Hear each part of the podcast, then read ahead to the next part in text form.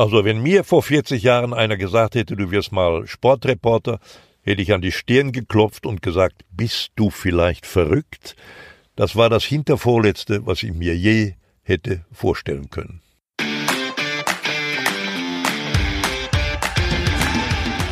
Spitz auf Knopf. Das Interview, wenn das Flutlicht aus ist. Mit Carsten Kulabik. Und ich freue mich sehr, dass wir jetzt zusammensitzen. Die Stimme, die mein erstes Tor kommentiert hat, obwohl sie es gar nicht weiß, aber es wird ganz vielen anderen in meinem Alter so gehen, die FIFA 98 und FIFA 99 gezockt haben. Das ist wirklich äh, eine große Ehre für mich und äh, ich freue mich sehr, dass du mein erster Gast bist bei Spitz auf Knopf, die Stimme des Ruhrgebiets. Werner Hansch, hallo. Hallo, hallo, ja, das klingt ja gut. Spitz auf Knopf, nicht? Und mal gucken, wo wir das hinkriegen. Wie spitz wir denn werden, ja. Richtig, ich bin sehr gespannt. Ähm, ich habe dir auch was mitgebracht, guck mal ein Foto. Lang, lang ist's her. Ach du lieber Gott, ja. Das äh, ist natürlich äh, für mich ein Highlight, ja. Also ich sehe ja, ich erkenne mich noch wieder, ne? ähm, ja, das, äh, ich denke mal, da war ich gut schätze 25 Jahre jünger, ne? Und das war in Recklinghausen. Das äh, ist mir noch in Erinnerung. Und das war irgendwie, ich glaube, ein Benefitspiel. Ne? Rudi Assauer war beteiligt und äh, wir beide haben da so ein bisschen rum, rum moderiert. Ja, war, war schön. Ja, und Mann, habe ich nicht fesch ausgesehen, ne? Sehr schön, sehr schön. Bisschen rummoderiert passt gut. Bei mir passt es. Du hast souverän durch diesen ja. Tag geführt. Ähm, das war der 24. September 2006. Und ähm, das war, wie du sagst, ein Benefizspiel. Rudi and Friends. Man kann auch sagen, so das inoffizielle Abschiedsspiel von Rudi Assauer war es gewesen. Ich hatte Herzklopfen, alles war aufgeregt und ich durfte neben der Kommentatorenlegende. 24. September? September. Dann war er im Grunde genommen gerade vier Monate entlassen. Denn das kann ich ja gar nicht ver vergessen. Entlassen wurde er am 17. Mai 2006. Ich war in Paris, ne, Champions League Finale. Arsenal London mit Jens Lehmann im Tor gegen FC Barcelona. Und äh, das war im Grunde für mich äh, sozusagen schon nebensächlich, ja, obwohl ich Kommentator war. Entscheidend war aber, dass kurz vor Spielbeginn ein Kollege zu mir kam und ganz erschrocken rief, hast du schon gehört? Ich sage, ja, was denn? Ja, Assauer ist entlassen. Was? Das glaube ich nicht. Ja.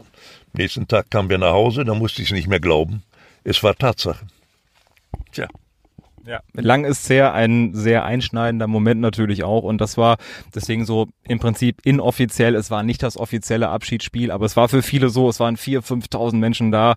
Stadion Hohenhorst in Recklinghausen. Und es war eine schöne Sache. Danke auf jeden Fall für diesen Moment. Ich habe da zum ersten Mal in so ein Mikrofon gesprochen. Davor vielleicht irgendwie in der Kirche eine Fürbitte vorgelesen, aber da in dem Moment zum ersten Mal ins Mikro gesprochen. Das habe ich noch gar nicht, das habe ich dir aber nicht angemerkt, muss ich sagen. Ne? Vielen Dank. Es war, war ganz nett und wie gesagt 5000 Menschen. Ne? Das heißt, Rudi war entlassen, aber seine Aura war noch sehr lebendig. Der Name hat noch gezogen. So war's. Genauso war es auf jeden Fall. Ähm, 2006, 2007, das war deine letzte Saison als Kommentator bei Arena und äh, anschließend hast du wirklich 13 Jahre kein Live-Spiel mehr kommentiert bis zum 14. Februar 2020, äh, vor ein paar Monaten, das Spiel Dortmund gegen Eintracht Frankfurt für The Zone. Ähm, da ist wirklich auch zu Recht das Internet explodiert, hätte glaube ich Uli Hoeneß gesagt. Ganz, ganz viele Tweets und äh, ganz viele Menschen, die sich gefreut haben, dich wieder zu hören am Mikrofon. Was war das für ein Gefühl, nach so langer Zeit wieder zurückzukommen? Ja, das war ein schönes Gefühl, das muss ich schon ganz ehrlich sagen. Also ähm, eine Menge Aufregung. Du weißt ja nicht, ne? kriegst das noch einigermaßen hin. Wir waren ja auch zu zweit, was mich auch sehr gefreut hat. Also Daniel Günther war mein Schüler. Den habe ich zu Ransat 1 geholt. Anfang der 90er Jahre, als wir gerade angefangen hatten mit RAN. Und ähm, den an meiner Seite, das war sehr persönlich, sehr menschlich und ja, aber ich wusste nicht, wie das klappt. Ich habe in meiner ganzen Laufbahn nie ein Spiel zu zweit kommentiert, ne, weil ich immer das Gefühl hatte, das gibt so einen inneren Druck. Ne. In der Regel ist es ja so, dann wechselt man sich ab, ne, so alle sieben oder acht Minuten. Aber dann nach fünf, ne, da kriegst du schon so ein Gefühl, bin ich jetzt vielleicht schon zu lang, muss ich ihn jetzt schon wieder abgeben? Das wollte ich mir immer ersparen und das, das war auch ganz gut so.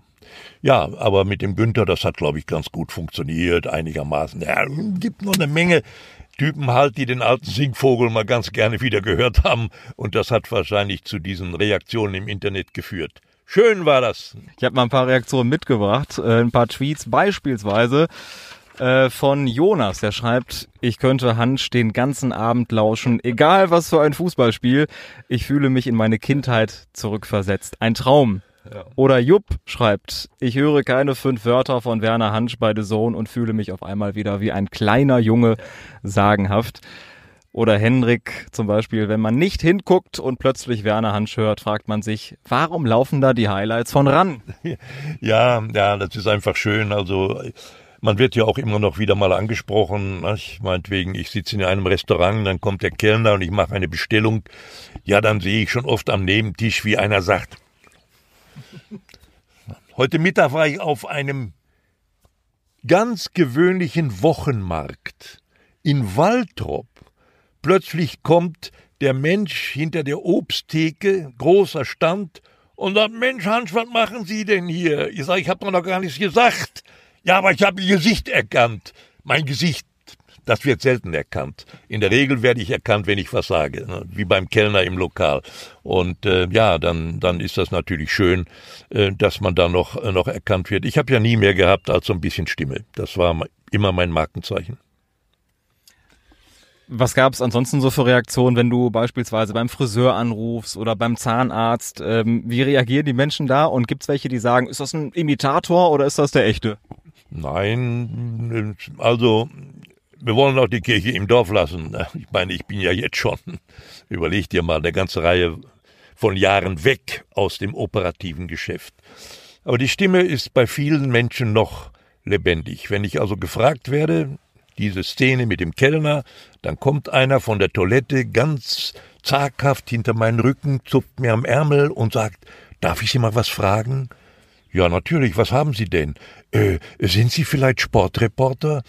Ja, dann sage ich, ich bin Heribert Fassbender. Das sind Sie nicht! Das sind Sie nicht! Interessant, ne? Der hat meinen Namen nicht mehr auf der Zunge oder im Kopf, aber das Stimmprofil, das ist eingebrannt, ganz hinten. Äh, das ist unverwechselbar. Das ist eigentlich schön, ne? Ja. Und ich muss auch sagen, der schönste Tweet kam vom FUMS äh, Fußballmagazin. Jeder Fußballfan bei der Stimme von Werner Hansch und dann ein Foto von einer richtig, richtig dicken Gänsehaut. Man würde auch sagen Hühnerbälle. Gänsehaut. Wenn das jetzt noch von einer jungen Dame wäre, ja, dann. Ist es vielleicht auch. Dann wäre das natürlich ein besonderes Kompliment für mich. Aber das ist ein alter Ochse gewesen, glaube ich. Also, äh, 14. Februar, wir haben drüber gesprochen, dein äh, einmaliges Comeback für The Zone beim Spiel BVB gegen Eintracht Frankfurt. Ähm, was hast du denn gedacht, als die Anfrage von The Zone kam? Wir brauchen dich nochmal für ein Spiel. Ja gut, also ich meine, die, äh, ähm, der äh, Typ, der mich da angefragt hat, der kam schon sehr schnell zur Sache. Ich hatte das gar nicht verfolgt, aber die haben ja, äh, ich glaube, zum ersten Mal in der Saison Fußballspiele übertragen. Eigentümer ist ja, glaube ich, ein amerikanischer Investor, zu dem dieser Sender gehört.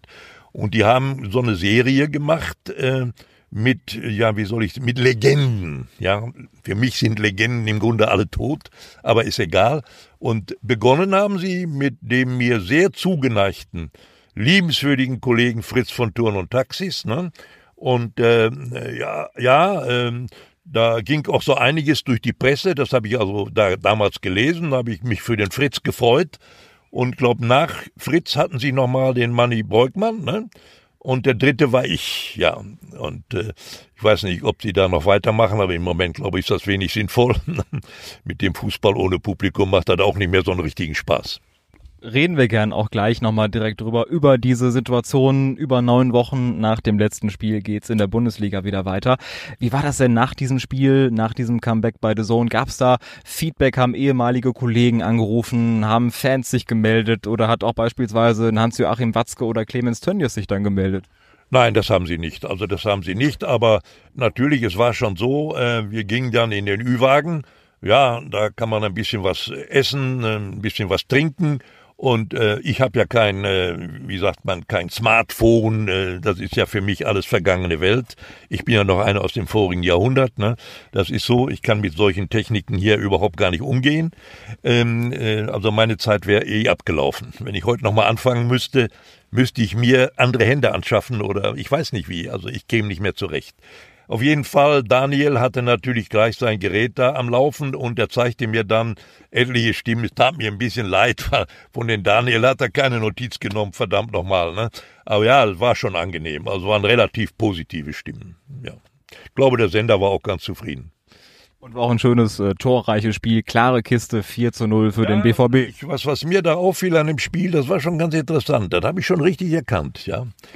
Ich glaube, dass in dem Spiel der Trainer von Eintracht Frankfurt einen großen Fehler gemacht hat. Borussia Dortmund war ja als Verlierer in die Partie gegangen. Die hatten ja davor ein Spiel verloren. Ich weiß im Moment nicht mehr gegen wen. Aber die Stimmung war nicht so toll, ja, während die Frankfurter aus einem vollen Lauf kamen. Na? So, und da hätte der Frankfurter eigentlich von Anfang an draufgehen lassen müssen ja, angreifen. Das war zu spüren, dass die Dortmunder nervös waren, so in den ersten 20 Minuten. Ne? Stattdessen hat er auf Abwehr gespielt. Das war taktisch nicht klug, muss ich ehrlich sagen. Ja, und dann das Führungstor, die Dortmunder waren im Grunde ein Glücksschuss, ja, äh, von, von, von dem polnischen Außenverteidiger da. Den, den konnte der Torwart äh, eigentlich erst sehr spät erkennen, da war er drin, also 1 zu 0. Bis dahin ging ja noch alles. Ne? Und dann wenn die dann einmal ans Laufen kommen, ja, am Ende war es dann 4 zu 0. Ja, das, das war nicht schlecht, das hatte ich, glaube ich, sehr gut erkannt. Absolut. Du hast das Wort klug auch gerade benutzt. Werner, wie klug ist das jetzt am Wochenende wieder weiterzumachen mit Geisterspielen, wenn man überlegt, so viele andere Sportarten haben abgebrochen, auch andere Fußballligen haben gesagt, wir unterbrechen. Warum hat die Fußball-Bundesliga da so eine Sonderrolle und wie empfindest du das, dass es jetzt in dieser Form weitergeht? Tja, Wie empfinde ich das? Ich sitze zwischen Baum und Borke, um es ganz offen zu sagen. Der Fußball ist in der Mitte der Gesellschaft angekommen. Das habe ich persönlich spätestens erfahren 1997, ja, am 10. November. Da bekam ich ja bei einer großen ARD-Gala den Telestar überreicht von Uli Wickert damals die Legende als Nachrichtenanker der ARD. Was war daran so komisch?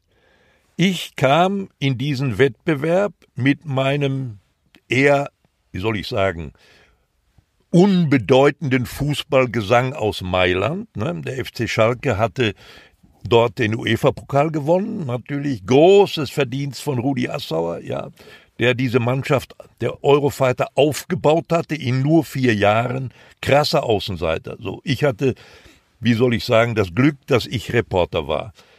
So, nun gab es bei diesem Telestar keine eigene Kategorie Sport.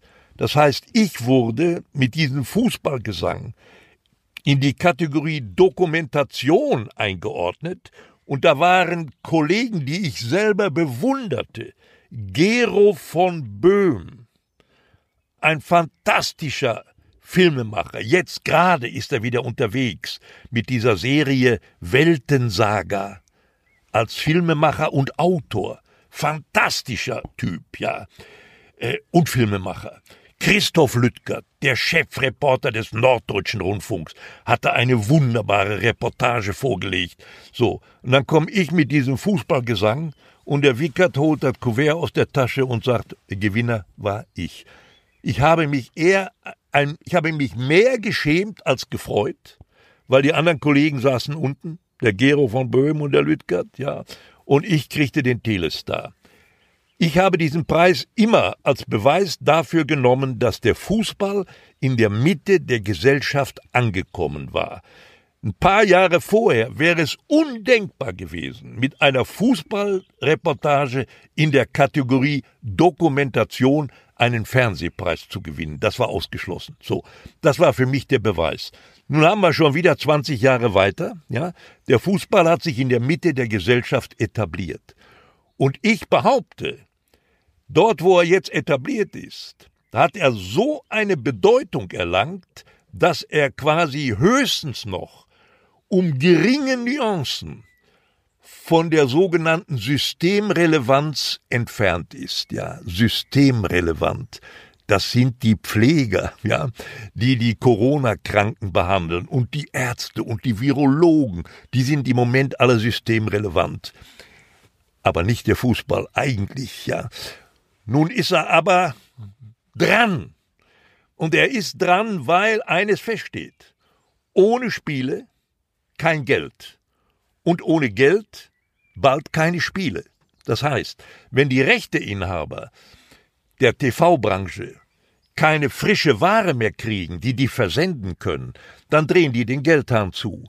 Und wenn die das machen, dann sind vielleicht noch vier oder fünf Erstligisten in der Lage, eine Weile zu überstehen. Ja, also alle, die bei den großen Sponsoren angebunden sind. Bayern natürlich, ja, äh, Leverkusen, äh, Wolfsburg, Leipzig. Dann sind wir schon fast am Ende. Ne? So, die können noch eine Weile überlegen, aber mit diesen Fünfen kannst du keine Bundesliga machen. Alle anderen sind mehr oder weniger kurzzeitig in Insolvenz beziehungsweise im Ruin. So, das heißt, das ganze System droht oder steht auf der Kippe. Und deshalb sage ich, in Gottes Namen, weil es offenbar kein anderes Mittel gibt, den Profifußball sozusagen über die Corona-Krise hinweg zu retten, dann in Gottes Namen mit Geisterspielen, die keiner will, aber es muss gelingen. Und äh, ich knüpfe darin eine ganz entscheidende äh, Frage. Was wird passieren, wenn die Krise irgendwann überstanden ist, wenn die Leute wieder ins Stadion dürfen? Werden dann die Macher des Fußballs in der Lage sein, den ganzen Betrieb mal ein bisschen runterzufahren, bei den Gehältern, bei den Ablösesummen, bei den Riesensummen, die an die Spielerberater gehen, das ist für mich eine ganz, ganz entscheidende Frage. Ich würde es den Bossen wünschen, dass sie das schaffen. Allein mir fehlt der Glaube.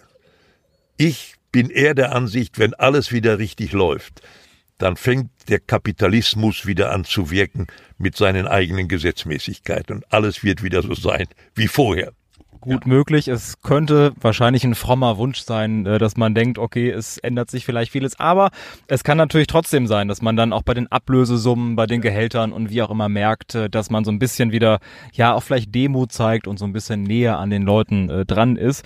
Werner, ich möchte mit dir mit unserer ersten Rubrik äh, starten. Du musst dich jetzt entscheiden. Entweder oder. Sechs Fragen, sechs Antwortmöglichkeiten. Ähm, gerne aus dem Bauch heraus. Festnetz oder Handy? Absolut Handy, notgezwungenermaßen, weil ich habe ein Handy für 78 Euro. Ähm, das muss ich haben, weil ich irgendwann im Jahr 2018 mein Büro verlegt habe von Schwerte nach Dortmund. Für mich war es wichtig, meine damalige Nummer mitzunehmen, ja, weil ich darunter vernetzt bin. Es ist aber nicht möglich, beim Umzug von einer Stadt in die andere die städtische Vorwahl mitzunehmen, das geht nicht. Das geht nur auf dem Umweg über ein Handy. Ja, und deshalb habe ich jetzt eins. Hättest du dir wahrscheinlich früher nicht erträumt, ne? Absolut nicht. Nein, nein. Ich habe ja nie eins gehabt, all die Jahre nicht. Ne? Beatles oder Bach? Also, wenn ich mich da entscheiden müsste, sage ich Rachmaninow, ja. Am besten das zweite oder dritte Klavierkonzert. Also ich bin Klassiker. Wir werden gleich mal reinhören. Ähm, ist das Glas halb voll oder halb leer? Bei mir immer halb leer. Absolut. Immer halb leer, weil das, dieser Grundsatz hat mich immer davor bewahrt, irgendwann mal abzuheben. Ja, also immer halb leer. Glück auf Kampfbahn oder Parkstadion? Ja, wenn ich das so sagen soll, ich war meine allererste Nummer mit der Startnummer 1 Norbert Niegbur war in der Glückaufkampfbahn noch. Da war ich dann noch vier Monate als Sprecher von Schalke gezwungenermaßen. Geschichte ist bekannt. Beim Parkstadion war ich beim ersten Spiel am 4. August 73, Eröffnung, Und ich war beim allerletzten Spiel, das Tränenspiel, wo Schalke Meister der Herzen wurde. Da war ich als Reporter für RAN Sat1 Fußball und äh, wenn ich mich dazwischen entscheiden müsste, ist natürlich wahnsinnig schwer. Also ich würde dann schon sagen, Glück auf Kampfbahn. Sehr schön. Du warst aber auch in, im Parkstadion 74 äh, Sprecher bei der WM ja, man war Aufsager, sage ich mal so. Ne? Ich wurde da Sprecher, das stimmt. Ja, das war sowas für die Schulterstücke. Da bin ich auch äh, nur dahin gekommen, weil der damalige örtliche Organisationsleiter Uwe Martin aus dem Oberbürgermeisterbüro der Auffassung sah, ich müsste dahin, weil ich mit der Technik vertraut war. Der DFB wollte eigentlich den Kölner Sprecher da installieren, weil Köln war keine WM-Stadt. Aber der Kollege König war, hatte einen, eine besondere Aura schon im Namen des DFB. Der gute Martin hat sich durchgesetzt, so wurde ich das dann. Radio oder Fernsehen? Unbedingt Radio. Radio würde ich immer wieder so sagen, es gibt nichts Schöneres als Radio. Das ist so, weil es so einfach ist. Ne? Das ist nur ein kleiner Ü-Wagen bei all den Spielen, wo ich 14 Jahre rumgeturnt bin. Die, den sieht kaum einer. Das ist ein Toningenieur und einer, der die Kabelstrippen dahin zieht, wo der Reporter sitzt oder steht. Und äh, damals war ja alles noch viel äh, einfacher und schwerer im Grunde genommen, weil wir hatten keinen Monitor. Heute haben ja die Kollegen vom Hörfunk auch alle einen Monitor. Ne? Da kannst du noch mal nachgucken. Oh, abseits oder nicht. Ne? Wir mussten damals raten, ne? aber das war im Grunde gar nicht so schlecht. Ne? Wir haben ja immer gesagt, 30.000 Zuschauer hier im Kölner Victoria Stadion, hat ja nie einer gezählt. Ne?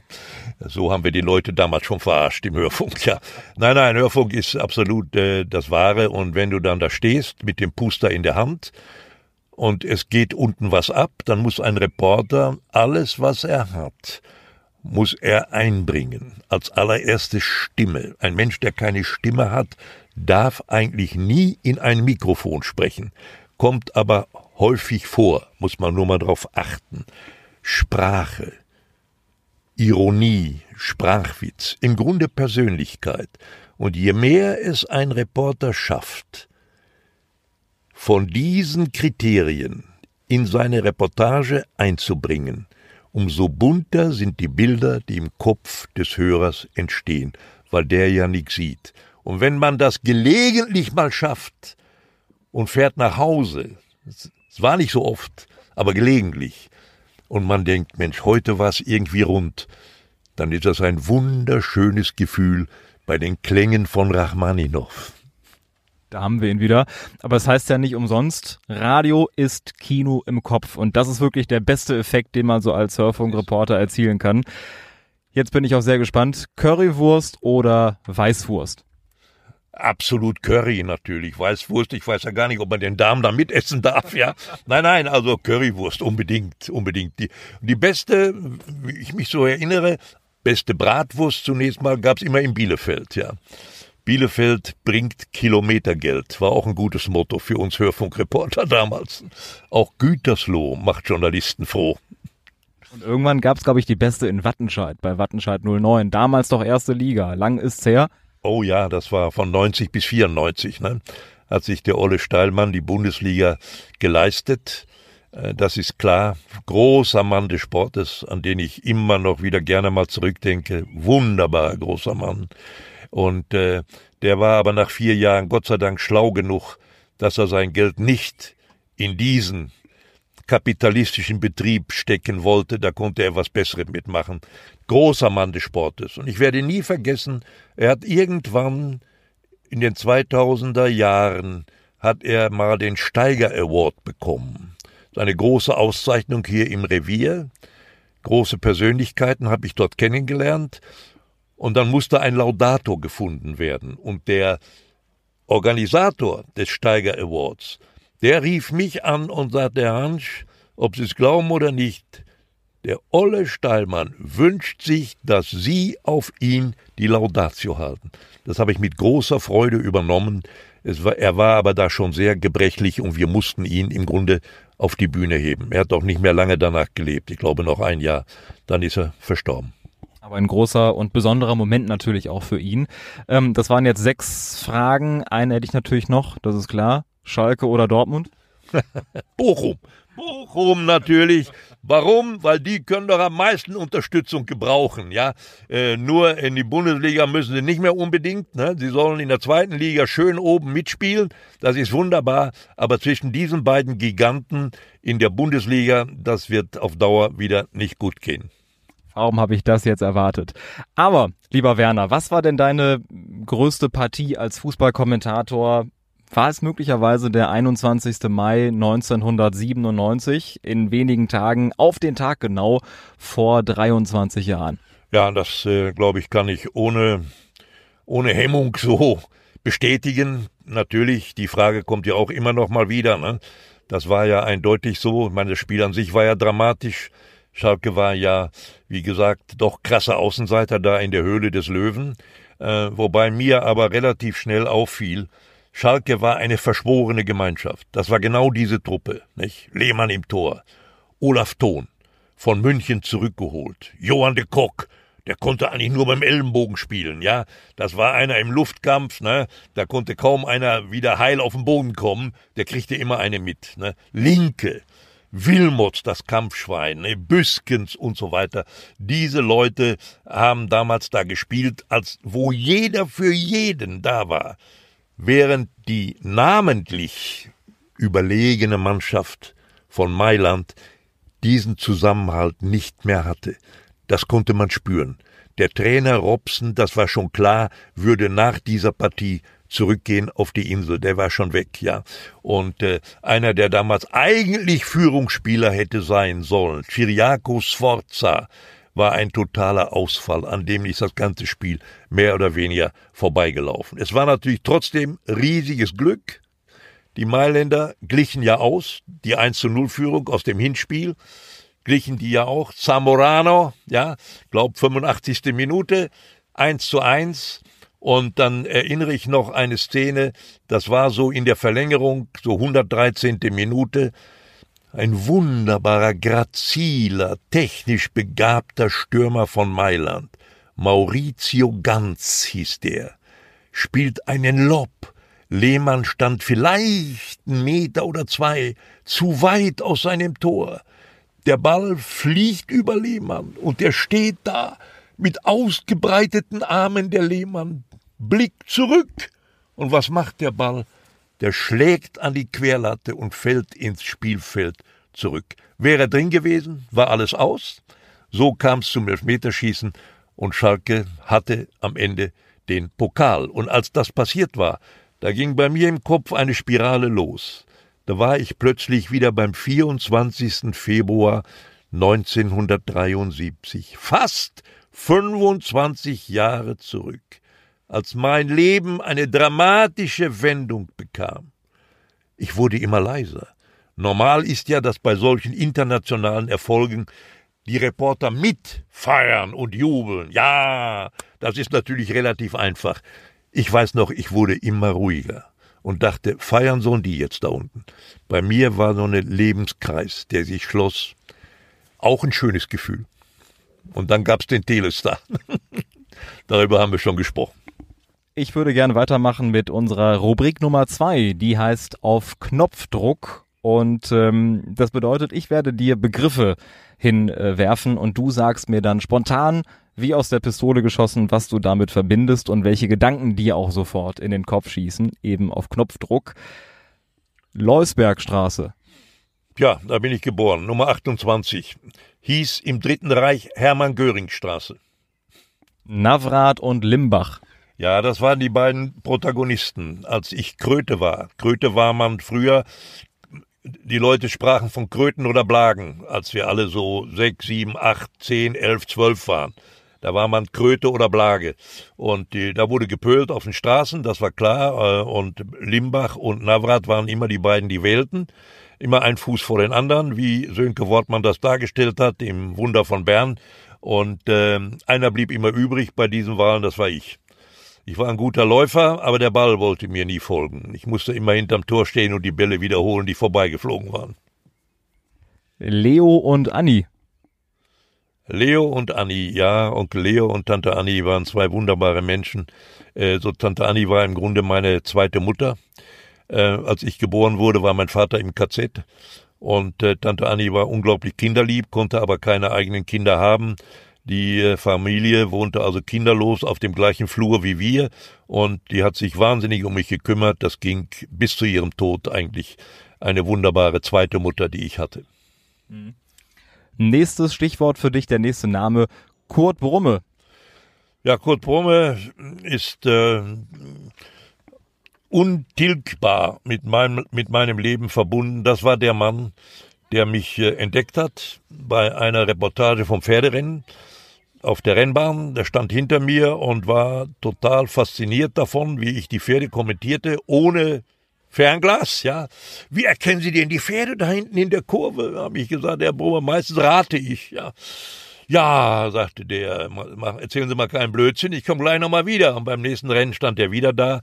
The same procedure. Die Pferde waren im Ziel und dann hatte er sich in der Pause ein bisschen über mich erkundigt und hatte dabei erfahren, dass ich bei Schalke Sprecher war. Schon fünf Jahre lang. Ja, sagte Mensch, wir haben doch ein bisschen Ahnung vom Fußball. Na ja, vielleicht. Tja, packte der in sein Portemonnaie, holte eine Visitenkarte raus und sagte, ich gebe ihm mal einen guten Rat, was ich sehr selten mache. Sie haben eine fantastische Stimme. Sie sollten sich bei mir bewerben. Ich kann Sie gebrauchen. Ich hatte ja vorher ein tolles Examen gemacht in Politik und Soziologie. Ich wollte politischen Journalismus machen, hatte mich überall beworben. ARD, ZDF, Frankfurter, Süddeutsche Zeitung, kriegte auch schöne Antworten. Einige habe ich noch. Sehr gefällige Bewerbung. Im Moment leider keine Stelle. Wir legen sie auf Halde. Da liege ich noch bis heute. Und kam der Brumme, der sagte nicht auf Halde, ich kann sie gebrauchen. So fing das an. Und drei Monate später war ich zum ersten Mal auf dem Sender. 4. November 78. Und der Brumme hat mich sehr stark gefördert. Ich war sehr schnell auf der internationalen Bühne, Europapokalspiele, Europameisterschaften. 1990 Italia 90, Finale mit zwei anderen Kollegen. Ja, das war dann sozusagen eine wunderbare Sache. Und äh, ach, da kamen ja noch die Pferde hinzu. Ich habe ja große Erfolge mit Pferdesport gehabt im Hörfunk, ja, nicht mit Rennen, Springen, Dressur, Military, Olympische Spiele 88 in Seoul, vier Goldmedaillen und eine bronzene. Ich war der Goldkönig im ganzen Team. Mehr Medaillen hatte keine andere Disziplin wunderbare Kritiken in der Süddeutschen Zeitung wegen meiner wegen meiner Dressurübertragung. Nicole Uphoff, ja, mit dem Rembrandt, da kommt sie. Man musste ja leise sein, 25.000 Zuschauer, alles sehr dezent. Und jetzt kommt sie herein ins Rechteck, den Halbzylinder tief in die Stirn gezogen. Und am Halse leuchtet der Plastron, das war dieser wulstige Schlips, den die damals alle trugen. Und Rembrandt mit dieser königlichen Halsbeugung, ja, und dann mit vollem Galopp durch die Diagonale auf den Richter bei C zu. Ist es Gold? Ja, Gold für Deutschland war ja immer Gold für Deutschland. Damals in der Dressur. Hinter mir war Hans-Heinrich Isenbart, der war noch am Rechnen, da hatte ich im Hörfunk schon Gold verkündet. Was soll ich sagen? Was ja auch der Vorteil natürlich vom Hörfunk ist, man ist direkt mittendrin und äh, kann das Ganze dann sofort äh, live rausschicken. Ähm, wir machen weiter mit dem nächsten Begriff und jetzt bin ich auch sehr gespannt. Der Begriff heißt Rosenmontag. Ja, das ist eine ganz verrückte Geschichte. Nicht? Also, da muss man sich mal einfach mal vorstellen. Ich kriegte also 1900, äh, 1991 bekam ich äh, einen Anruf vom Westdeutschen Rundfunk, meldet sich ein Re Redakteur und der sagt, er wäre zuständig für, für die Übertragung des Rosenmontagszuges in der ARD. Da habe ich dem gesagt, Sie sind falsch verbunden, ich bin Sportreporter. Nee, nee, sagte, hören Sie mal zu.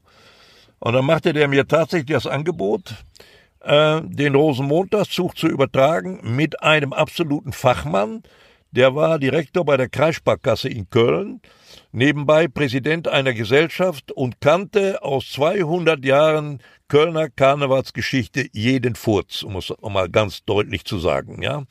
Das sollte mein Partner sein. Ich habe dann gesagt, hören Sie mal, ich muss Ihnen Folgendes sagen. Ich laufe normalerweise weg, wenn ich nur Karneval höre. Das würde uns nicht stören, wenn Sie das nicht so laut über den Sender sagen. Ja.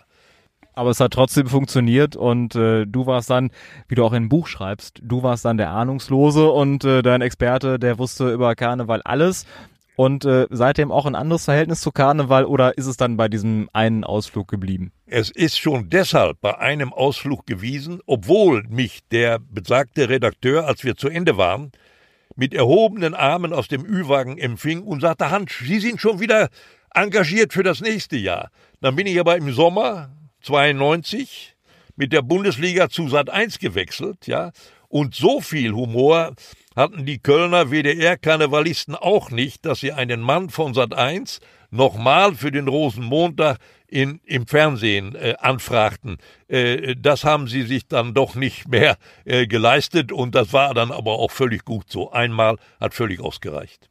Und damals waren die Welten öffentlich-rechtlich und privat noch äh, strikter getrennt als heute, vermute ich einfach mal. Nächster Name Christoph Daum. Ja, Christoph Daum, auch eine wunderbare Gestalt, ähm, an die ich mich äh, noch sehr lebendig erinnere. Das war ja seine, äh, ja, seine Haarprobe, nicht, die, ich, die ihn überführt hat. Er war dann geflüchtet in die USA, war über ein Jahr in Amerika und dann war er plötzlich zurück und bat mich, ihm doch zu helfen bei der Organisation einer Pressekonferenz.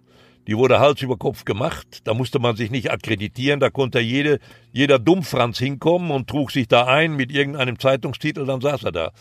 Ja, und ich äh, sollte eigentlich nur neben ihm sitzen und so die, die Fragen entgegennehmen von den Kollegen. Ja, das habe ich äh, gemacht. Natürlich vorher meinen Programmdirektor gefragt, damals Dr. Philipp Geis.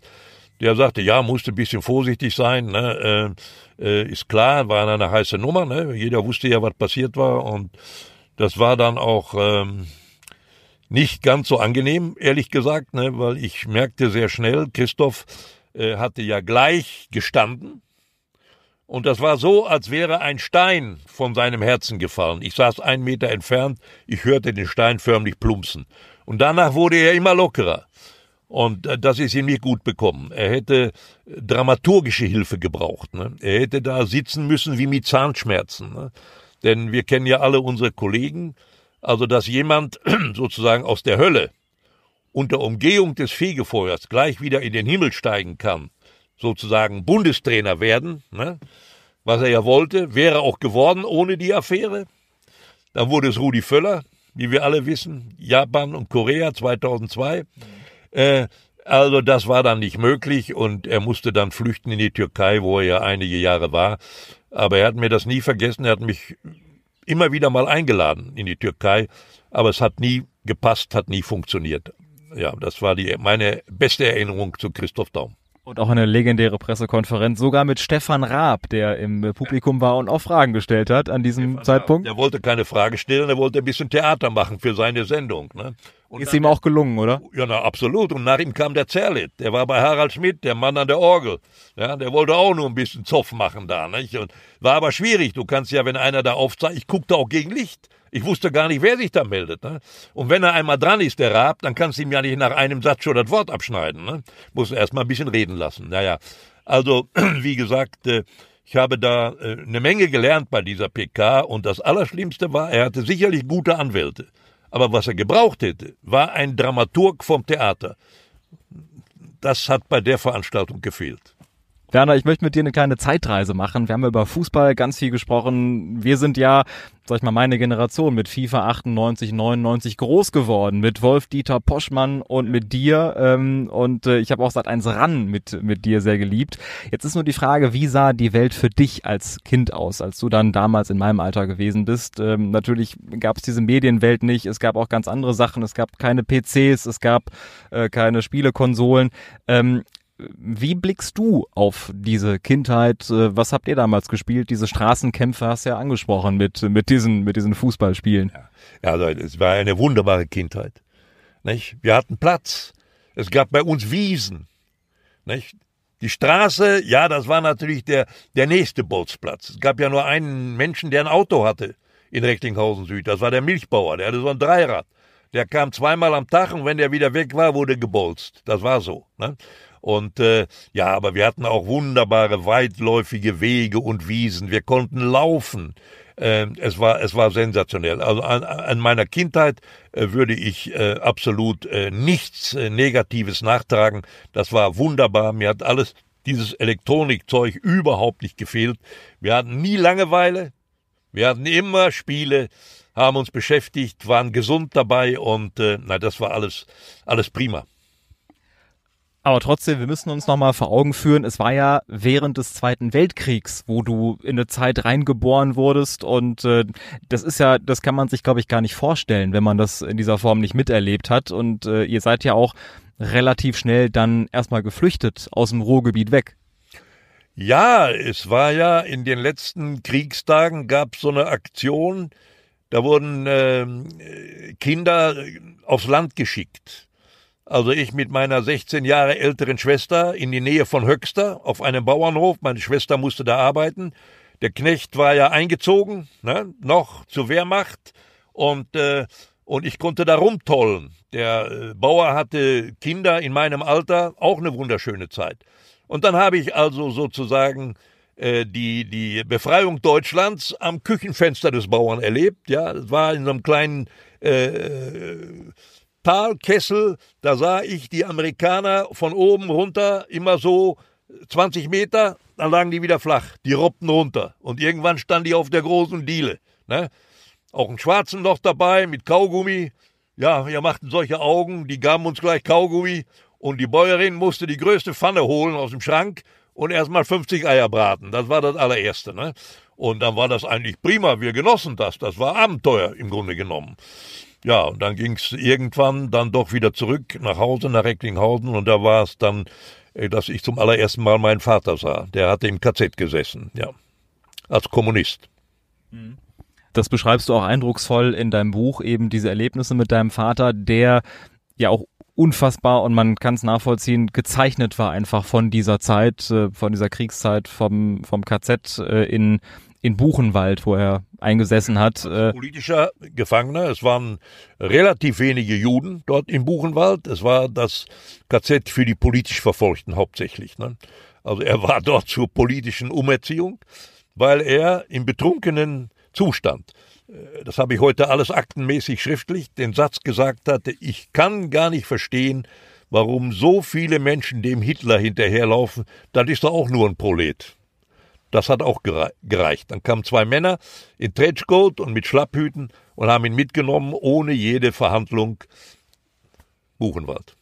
Und das kann man sich in dieser Form auch gar nicht äh, vorstellen und will man sich auch gar nicht vorstellen, was da äh, in deinem Vater vorgegangen sein muss, äh, in, in solchen Momenten natürlich auch. Aber ist das für dich auch so eine Art Frieden, den du schließen konntest, weil du jetzt eben ganz viele Jahre später erst diese Unterlagen gesehen hast und dann wusstest, was damals eigentlich passiert ist. Du als Kind wusstest natürlich nicht, was da, was da drumherum passiert. Mein Vater hat nie darüber gesprochen.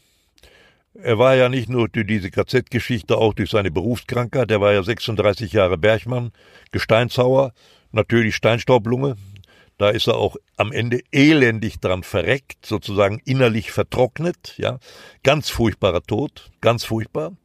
Und äh, wie gesagt, ich sage immer kurz zusammengefasst, mein Vater war im Grunde genommen schon tot, als er noch lebte. Der saß stundenlang auf einem Sessel mit seiner Pfeife und guckte in eine Richtung. Und äh, ich bin so stolz auf meinen Vater, ne, denn wir wissen ja heute, mindestens 95 Prozent aller Deutschen sind dem großen Rattenfänger mehr oder weniger euphorisch hinterhergelaufen. Es waren nicht alle Mittäter, aber sie sind ihm gefolgt. Und mein Vater war bei den 5%,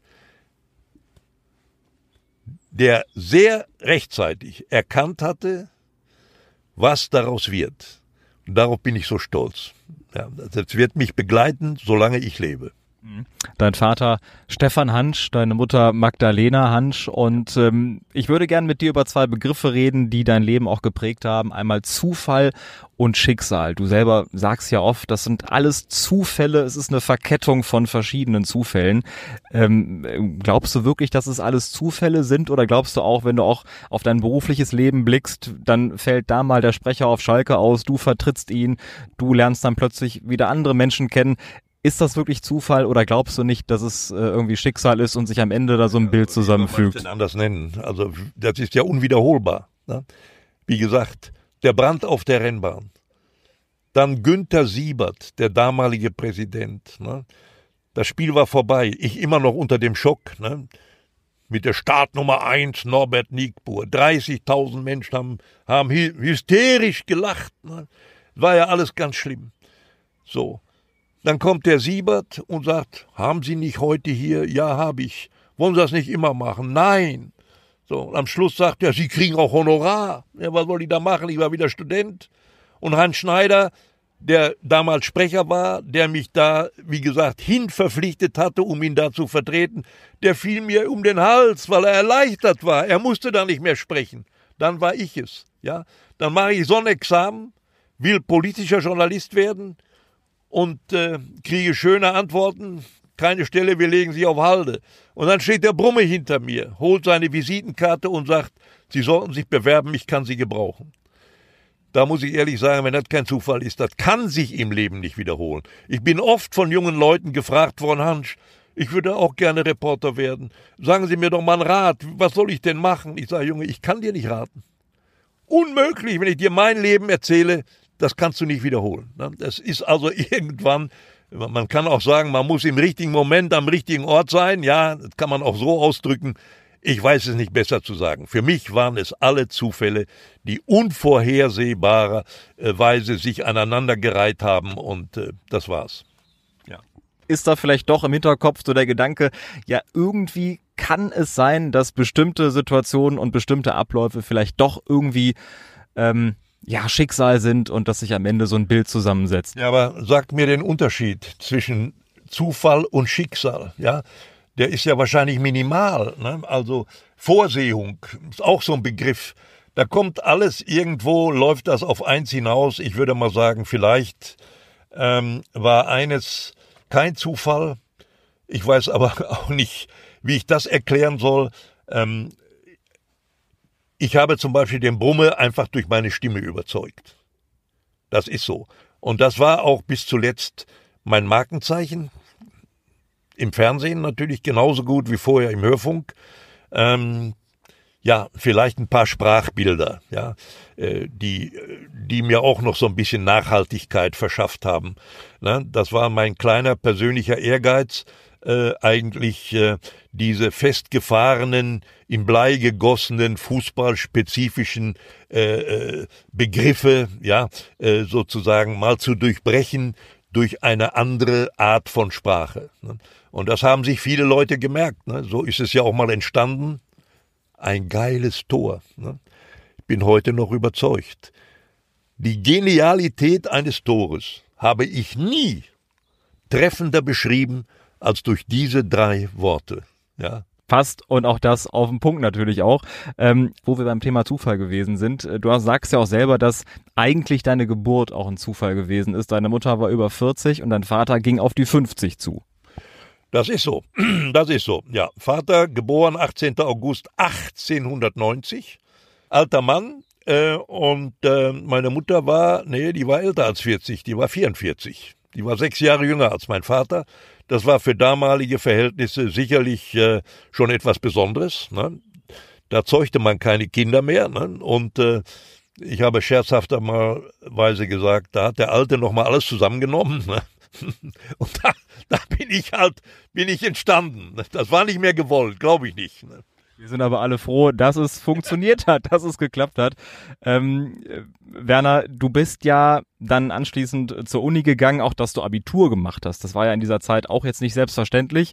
Wenn es nach deinem Vater gegangen wäre, hättest du eigentlich äh, auch auf den Pütt gehen müssen, unter Tage als Bergmann arbeiten. Du hast aber Abi gemacht, du hast dann studiert, musstest dein Studium aber mit 22 erstmal abbrechen im fünften Semester. Ähm, wie einschneidend war auch dieser Zeitpunkt für dich, wenn du überlegst, dass innerhalb von wirklich vier Wochen deine Eltern dann gestorben sind? Das ist natürlich ein sehr, sehr einschneidender Moment für jeden, für jedes Alter. Wie war das mit 22, wo du plötzlich gemerkt hast, wie geht's jetzt weiter? Das wusste ich nicht. Das wusste ich nicht. Und das ist dann der Preis, den einer zahlen muss, wenn er so alte Eltern hat. Ja. Nicht? Das, Im Grunde war mein Vater ja schon mein Großvater. Da fehlt ja eine ganze Generation dazwischen. Und da waren die beide tot.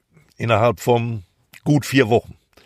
Und ich weiß noch ganz genau, als ich an Mutters Grab stand, guckte ich nach links, eine Reihe höher, zehn Meter weiter nach links, da lagen noch die letzten Reste von den Grenzen des Vaters. Das war ein Gefühl, das hat mich paralysiert. Ich konnte gar nicht weinen. Ich stand da, ich konnte nicht heulen. Ich habe da gesessen, ich wusste nur, es wird alles ganz schwierig. Bei uns war nichts zu erben, Bergmanns Haushalt. Und äh, ja, ich bin dann ausgestiegen, habe das gemacht, was einer macht, der nichts gelernt hat, Tiefbau, Hochbau. Dann war ich selber mal während eines Studiums dann sechs Wochen unter Tage habe äh, die Zeit nie bereut, habe eine Menge gelernt. Ich war Gedingeschlepper bei zwei alten, erfahrenen Gesteinshauern. Wunderbare Menschen, großartig. So, das hat mich für mein Leben bereichert. Aber es war schwierig und ja, dann habe ich natürlich, irgendwann habe ich einen Fehler gemacht. Ich wusste, so kann es ja nicht weitergehen. Bin dann Lehrer geworden, aber nur weil es schnell ging. Ne, vier Semester Studium, zwei wurden mir anerkannt von dem Vorstudium und dann war ich Lehrer, auch so ein Examen und äh, ich merkte schon nach relativ kurzer Zeit, das war nicht mein Leben. Ja, dann habe ich mich umentschieden, Journalismus, ja, aber wenn, dann brauche ich wieder eine Basis für mein Bewusstsein. 72 eingetragen in Bochum, Politik, Soziologie. Strammes Studium, hatte ja keine Zeit mehr zu verschenken, habe dann, wie gesagt, auch wieder ein sehr, sehr gutes Examen gemacht und äh, im Grunde dann diesen stolzen Titel erworben, den ich nie verwende. Ja, ich bin Diplom-Sozialwissenschaftler. Ne? Nicht drüber sprechen. Alles brotlos. Nicht zu verwenden. Der Rest ist bekannt. Wir haben vor vielen Jahren auch mal gesprochen und ich habe dich gefragt, welches äh, Lied du vielleicht als Soundtrack deines Lebens wählen würdest. Du hast nachgedacht und dann gesagt, ich weiß nicht, zu wem ich gehöre von Marlene Dietrich. Warum hast du das gesagt und ist das immer noch für dich so dieser Titel deines Lebens? Das ist ein wunderbares Lied. Ein ganz wunderbares Lied mit einer herrlich lyrischen Melodie würde ich fast noch so sagen. Und dann gibt es noch ein zweites Lied, das ich äh, mal gezwungenerweise singen musste, als ich Gast war bei Zimmerfrei. Da muss man ja entweder ein Instrument spielen oder, wenn man gar nichts kann, eben singen. Und das war so. Ne? Der gute Mann, der Götz Alsmann Götz und Alsmann, äh, Christine der Westermann. Der kam eine halbe Stunde vor der Sendung äh, in meinen in meinen Umkleideraum und sagte, Hans, können Sie ein Instrument? Nein, kann ich nicht. Wie, Sie können kein? Nein, wir hatten nie ein Geld für ein Klavier, das gab's bei uns nicht. Ja, sagte er, dann müssen Sie singen. Oh, das kann ich eigentlich auch nicht. Singen. Ja, sagte er, müsste aber sein. Ja, was würden Sie denn? Dann habe ich gesagt, na, dann würde ich vielleicht so aus der Zeit der Comedian-Harmonist, so 20er Jahre da habe ich was. Dann kam der nach zehn Minuten wieder mit einem Pappdeckel, da war der Text drauf. Irgendwo auf der Welt gibt's ein kleines Stückchen Glück. Ja. Wenn ich wüsst, wo das ist, ging ich in die Welt hinein, denn ich möcht mal so recht ganz von Herzen glücklich sein. Irgendwo, also der hat erst mit dem Klavier einmal die Melodie durchgespielt und dann fing ich an. Christine Westermann hatte Tränen in den Augen. Und als wir fertig waren mit der Sendung, da sagte sie zu mir, Hans, Sie müssten eigentlich erotische Texte von Charles Bukowski lesen. Da habe ich gesagt, ja, könnte ich mir vielleicht für mich persönlich noch ganz gut vorstellen, aber laut lesen für andere muss ich nicht mehr haben. ja. Ja, das war nachhaltig. Also diese Sendung am Ende war, war sehr anrührend und äh, es war nicht so schlecht, muss ich sagen, wie ich da zum Klavier. Ich sollte mir das mal überlegen. Vielleicht wäre das noch mal eine dritte Karriere. Sag niemals nie, ist ja auch so ein, ist ja auch so ein, so ein Motto natürlich auch. Das heißt, auch das hättest du dir nicht erträumt, dass du irgendwann mit Reden dein Geld verdienst und dann plötzlich auch nochmal im Fernsehen gesungen hast. Nein, nein, also nie im Leben. Also wenn mir vor 40 Jahren einer gesagt hätte, du wirst mal Sportreporter, hätte ich an die Stirn geklopft und gesagt, bist du vielleicht verrückt? Das war das Hintervorletzte, was ich mir je hätte vorstellen können. Ich würde auch gern bei Spitz auf Knopf eine Rubrik einführen, die Knopfballtor heißt. Sowas in der Art. Äh, die Vorlage, die kommt von mir. Werner, du musst den Ball versenken und vielleicht auch hier und da kurz mal nachdenken, deswegen mit dem Kopf agieren.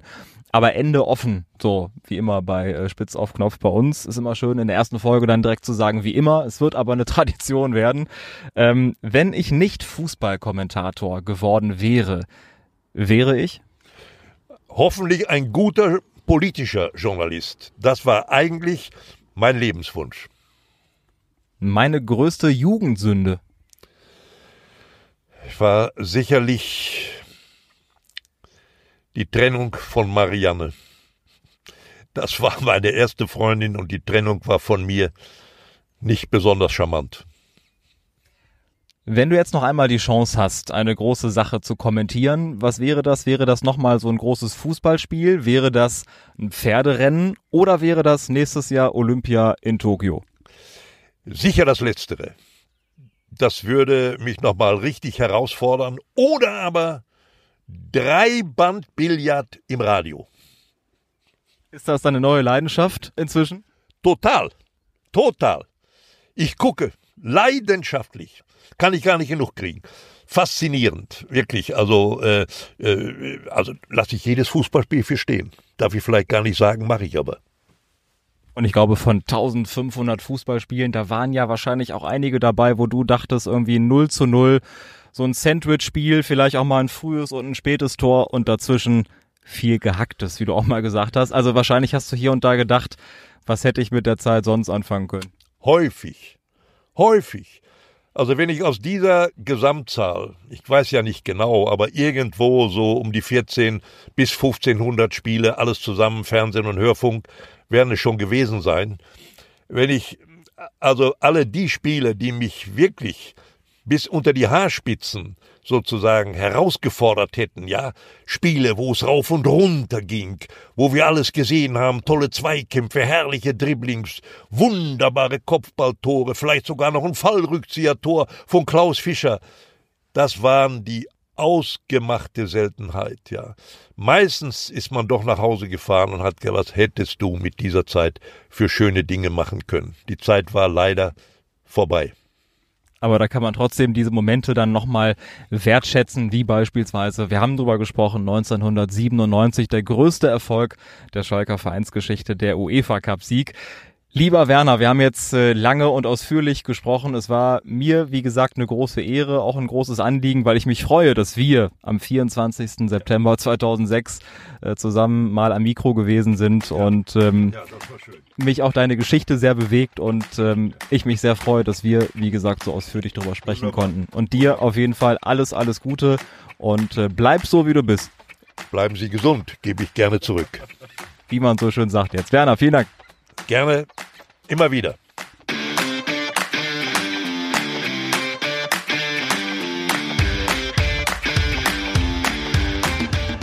Das war Spitz auf Knopf. Das Interview, wenn das Flutlicht aus ist. Mit Carsten Kulabik. Zu hören überall, wo es Podcasts gibt. Und zu sehen auf Instagram. Infos und alle Folgen findet ihr unter spitzaufknopf-podcast.de.